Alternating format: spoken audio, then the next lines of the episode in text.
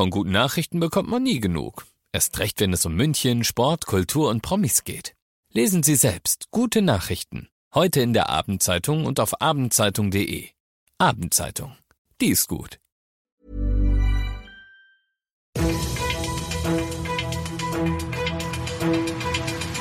95 5 Charivari, das München Briefing, Münchens erster Nachrichtenpodcast. Mit Christoph Kreis und diesen Themen.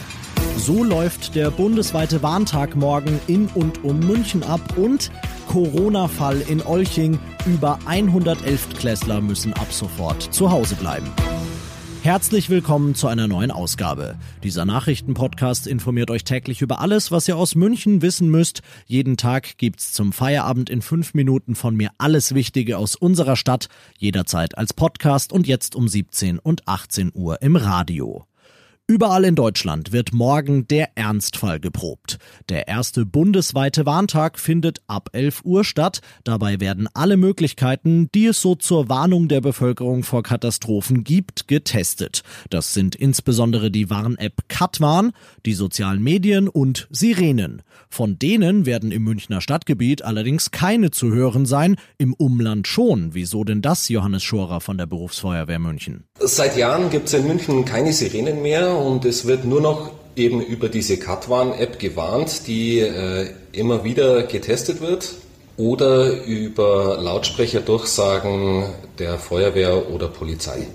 Und diese Lautsprecher, die werden von den Behörden selbst getestet. Die Katwarn-App also, die wird morgen um 11 in München Stadt anschlagen. Im Umland gibt es zusätzlich in manchen Gemeinden einen Sirenenwarnton. Ob das euren Ort betrifft und alles, was ihr sonst zum morgigen bundesweiten Warntag wissen müsst, lest ihr auf charivari.de.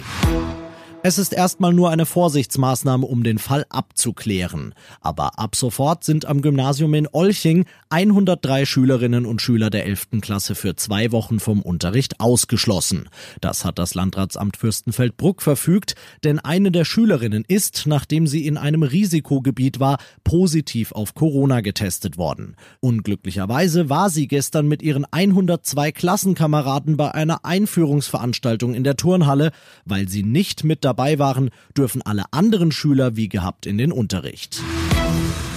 Ihr seid mittendrin im München Briefing, Münchens erstem Nachrichtenpodcast und nach den München Meldungen blicken wir jetzt noch auf die wichtigsten Themen aus Deutschland und der Welt.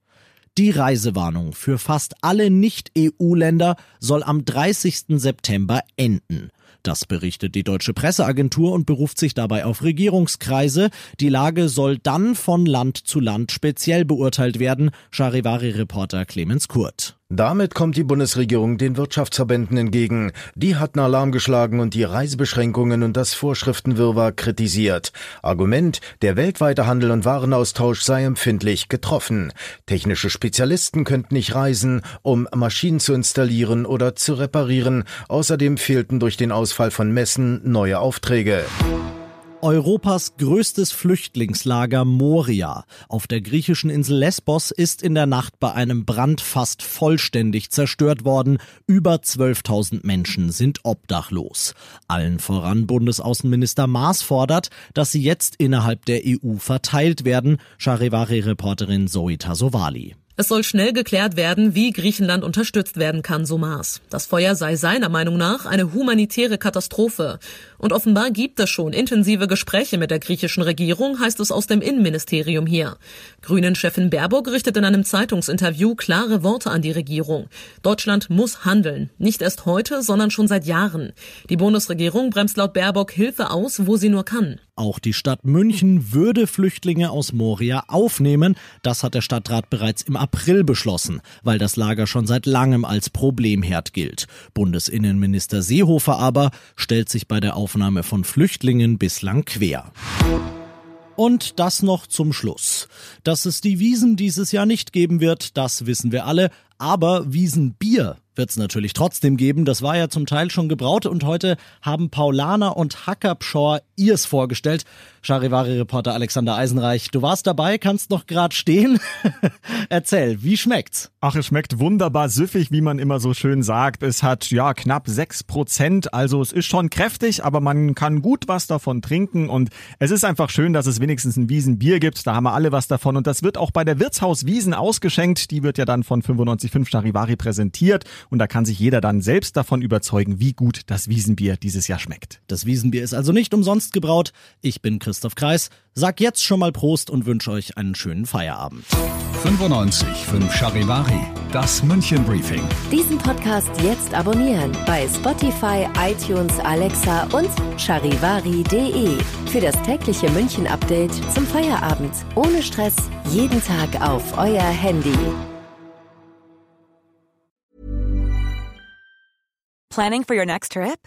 Elevate your travel style with Quince. Quince has all the jet setting essentials you'll want for your next getaway, like European linen, premium luggage options, buttery soft Italian leather bags, and so much more. And is all priced at 50 to 80% less than similar brands. Plus, Quince only works with factories that use safe and ethical manufacturing practices.